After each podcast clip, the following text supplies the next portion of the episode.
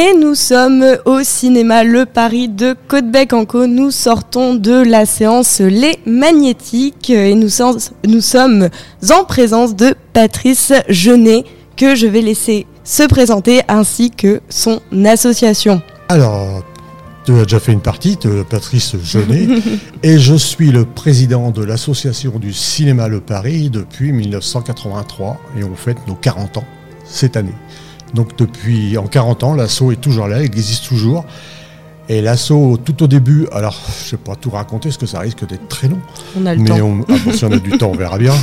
Mais le but de l'assaut a été de éviter la fermeture de ce cinéma en, 1900, en 1978. Pardon. Et on l'a réouvert en 80 et en 83, on crée une association mhm. qui aujourd'hui est toujours là. Et notre but a été tout, surtout d'éviter de fermer cette salle-là et de continuer à, la faire vivre. Après, ça a été compliqué parce que la salle, elle, était dans son jus. Excusez-moi de dire comme ça, mais elle ah était dans son jus, c'est-à-dire qu'elle était de 1956. Les sièges étaient toujours d'origine. Et une partie de l'appareil de projection, il y en a un qui est là d'ailleurs, derrière. Donc euh, c'était toujours dans son jus. Donc après, voilà, on a, on a passé par plusieurs phases. Et puis à un moment est arrivée la, rénovation du cinéma, et là, l'association est restée, mais on n'avait plus du tout les mêmes responsabilités, puisque c'était la ville qui reprenait euh, mhm. le cinéma pour des raisons de récupération de TVA, c'est aussi simple que ça. Mhm. Et donc, euh, on est resté. Et à ce moment-là, on s'est mis à faire vivre encore le cinéma, mais de façon différente, un peu comme aujourd'hui, dans des euh, ciné-débats ou ou des choses particulières, comme on peut faire là bientôt, on va faire la chasse aux œufs, ou on, va on fait aussi des soirées Halloween. Mhm. Donc euh, voilà, mais là j'ai été très vite, hein, parce que ça peut être très mhm. loin. si, il faut. Et donc aujourd'hui, l'association a fait des ciné-débats, mais est-ce qu'elle a fait d'autres choses? Alors pratiquement pas. On fait, je vous dis, on garde les, petites animations mhm. et des ciné-débats. Après, il n'y a pas très longtemps, c'est au mois de juin, on est passé en DSP délégation de service public avec Noé, présent avec nous ce soir. Et voilà. Et, maintenant, c'est eux qui gèrent le cinéma. Par contre, si l'assaut a un besoin particulier de film, par exemple comme ce soir pour les mhm. magnétiques ou bientôt pour euh, la, chasse aux œufs. D'ailleurs, j'ai fait la demande du film, on verra bien ce qui se passe. Mais voilà, on là, l'impact n'est plus du tout le même. On est devenu euh, une petite entité de Côte-Bec-en-Caux et du de cinéma. Côte ah oui, Côte-Bec-en-Caux cinéma, et maintenant euh, c'est plus grand, on arrive en scène avec euh, Saint-Mandry et puis euh, Villequier. Mais, alors y a, ça va paraître bizarre, mais il y a des gens qui ne savent pas qu'il y a un cinéma à Côte-Bec. Vous, vous, mhm. l'avez peut-être découvert aujourd'hui. On a une salle absolument. Alors c'est moi qui parle. Hein. on a une salle absolument magnifique parce qu'on a une salle des années 50 avec une technologie, ma publicité quand on a réouvert après les travaux de 99 à 2000, euh, le slogan c'était une salle des années 50, une technologie du troisième millénaire. Et c'est plus, toujours plus valable aujourd'hui. La salle, elle est vraiment baignée dans son jus des années 50, même si elle a été rénovée, mais dans ce style-là. Et le son, bah, vous avez pu l'entendre, et l'image, la pureté de l'image maintenant numérique, il n'y a, pas photo par rapport à l'argentique. Hein, donc, euh, L'argentique, pour moi, c'est des souvenirs euh, pas lointains, mais presque épiques. Presque de jeunesse. Oui. oui.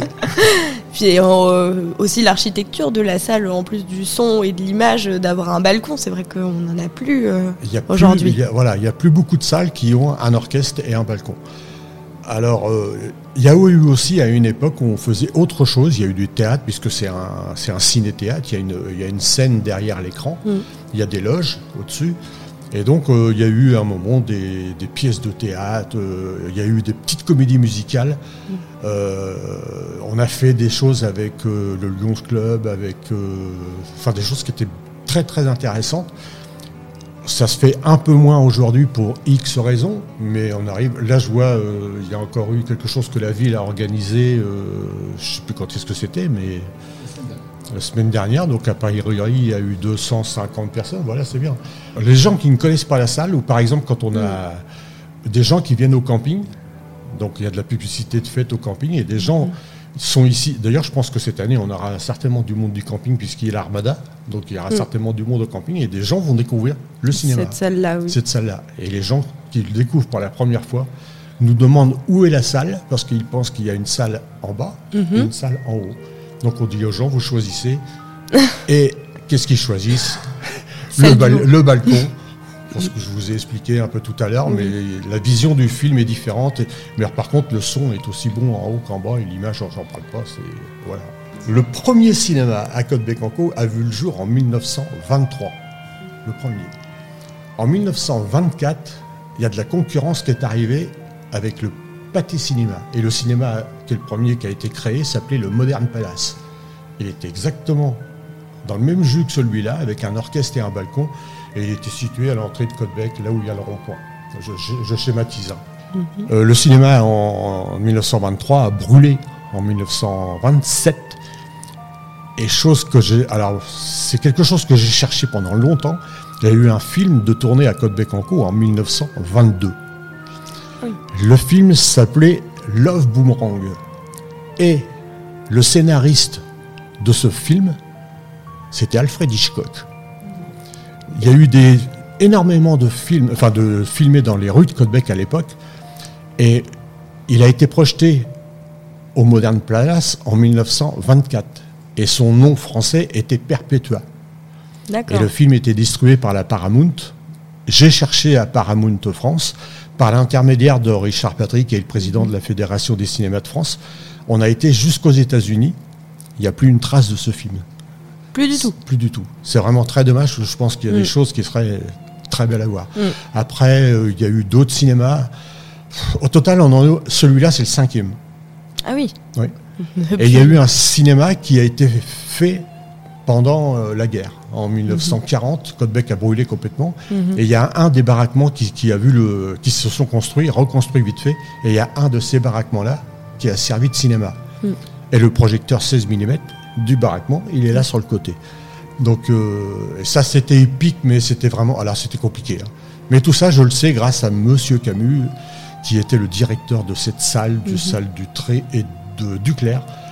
Et c'est lui qui m'a appris euh, ma passion aujourd'hui, si je puis dire. Patrice, une petite anecdote pour nous. Alors, une petite anecdote. Je viens de dire que tout à l'heure, j'ai parlé de Alfred Hitchcock, 1922, euh, Love, Boomerang et Perpetua sortis en France. Mais en 98, c'est l'année de sortie du film Titanic. Un bel événement pour Côte-Bec, même si on a eu la copie un peu tardivement, mais un bel événement pour Côte-Bec. Mais 98, août 98, un autre bel événement arrive. Je suis contacté par une régie que sur le coup je ne connais pas et qui me demande à me voir, qu'on se voie ici au cinéma. Et là le régisseur me dit on cherche un cinéma des années 50, Euh, peut-être que votre cinéma peut faire l'affaire. Et là il me dit c'est Gérard Depardieu, Carole Bouquet, Charles Berling. J'en crois pas mes oreilles Incroyable. incroyable. Trois mois après, je suis contacté exactement euh, juste un mois avant qu'ils arrivent, et la régie s'installe dans, nos- on va dire, euh, presque un quart des rues de Côte-Bec. Et Gérard Depardieu arrive, Carole Bouquet arrive, et Charles Berling, et ils tournent un film qui s'appelle Un pont entre deux rives. J'ai passé trois jours avec euh, Gérard Depardieu. Au bout de trois heures, il m'a appelé par mon prénom et il m'a dit tu. J'ai dit c'est Quel merveilleux. bon vivant. Quel bon vivant, oui. Et alors après, il y a eu une autre partie, parce qu'il y a eu un cinéma qui était celui de Ponton-de-Mer, le Royal. Il filmait l'extérieur, mais l'intérieur du cinéma, si vous voyez le film Un pont entre deux rives, ou si vous louez la, la- la cassette, parce que 98, ça remonte quand même, et vous verrez, il y a 3 minutes 30 à l'intérieur du film, où on y voit Carole Bouquet, Charles Berling, et Gérard Gérard Depardieu, euh, lui, il travaille, parce que là, il n'est pas sur le côté. Mais ça représente 3 minutes 30 à l'écran. Et c'est pour moi euh, un événement pas possible. Il m'a ouvert des portes après. Et euh, on s'est revu trois mois après. Je me suis dit, il m'a complètement oublié. Non, pas du tout. Ils, sont servi trois mois après, tous ceux qui avaient participé à- au film de- d'une façon ou d'une autre. Il m'a à nouveau appelé, Patrice, sans problème. Donc c'est pour moi un souvenir, un méga souvenir. C'est ça. Voilà. Trois belles journées, deux beaux souvenirs et un film du coup à regarder. Et à- Voilà. ou à revoir si vous le connaissez déjà. Voilà. Bah écoutez, pour moi c'est un très très grand souvenir. Il y a, il y a alors il y a quand même peut-être une petite anecdote que je peux dire, c'est que à un moment il avait son projectionniste parce qu'à l'époque il y avait des rushs, c'est-à-dire qu'on faisait on posait plusieurs fois la même scène Et il n'y avait plus de projectionniste pour projeter les rushs. Donc il m'a appelé. J'y suis allé avec mon opérateur et tout, pour projeter les rushs. Le seul problème, alors je ne sais pas si euh, Mathias et puis euh, Alexandre connaissent, le seul problème c'est quand on est arrivé pour la projection de rush, on est tombé sur un, un 35 mm projecteur double bande. C'est-à-dire que sur le même projecteur est monté l'image et le même projecteur est monté le son sur deux bobines différentes, deux circuits différents. Pour l'image, aucun problème, puisqu'il y a un calage avec l'image qui peut se faire. Pour le son, il n'y a aucun calage. Donc euh, les gouttes de sueur qui coulent en disant espérons que tout va bien, tout s'est calé, on avait bien calculé avant et tout s'est super bien passé et là il a été aux anges et voilà. C'était la petite anecdote, mais pour nous, les gouttes de sueur ont coulé. voilà. Oui, mais ça, ça rajoute des bons souvenirs. Exactement. Voilà, c'est super. Merci à vous. J'ai essayé de faire court.